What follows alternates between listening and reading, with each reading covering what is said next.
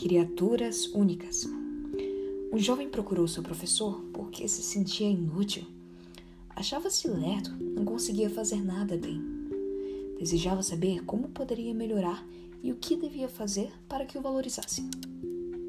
O professor, sem olhá-lo, disse: Sinto muito, mas antes de resolver o seu problema, preciso resolver o meu próprio.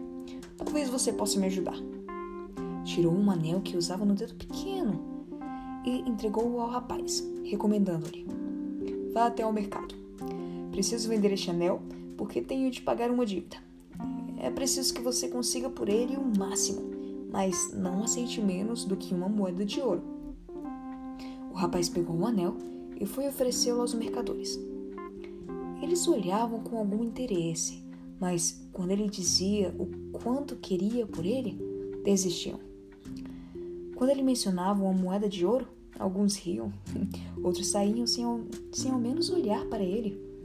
Somente um velhinho muito amável lhe explicou que uma moeda de ouro era muito valiosa para aquele anel.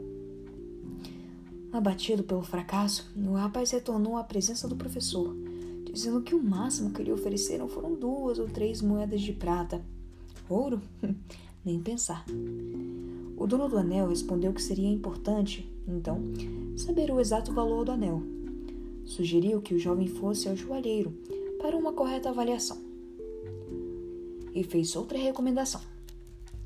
Não importa o valor que lhe ofereçam, não venda esse anel. O jovem, um tanto desanimado, foi. O joalheiro, depois de examinar com uma lupa a joia, pesou-a e disse ao rapaz: Diga ao seu professor que se ele quiser vender agora, não posso lhe dar mais do que 58 moedas de ouro. O rapaz teve um sobressalto. 58 moedas de ouro? Sim, disse o joalheiro. Com o tempo, eu poderia oferecer cerca de 70 moedas, mas se a venda é urgente. O jovem recusou a oferta e voltou correndo para dar a boa notícia ao professor. Depois de ouvi-lo, ele disse: Sente-se, meu rapaz. Você é como este anel, uma joia única e valiosa. Como toda joia preciosa, somente pode ser avaliada por quem entende do assunto. Por acaso, você imaginou que qualquer um poderia descobrir o seu verdadeiro valor? Tomando o anel das mãos do rapaz, tornou a colocá-lo no dedo, dizendo: Todos somos como essa joia, muito valiosos e únicos. No entanto, andamos por todos os mercados da vida pretendendo que pessoas inexperientes nos valorizem.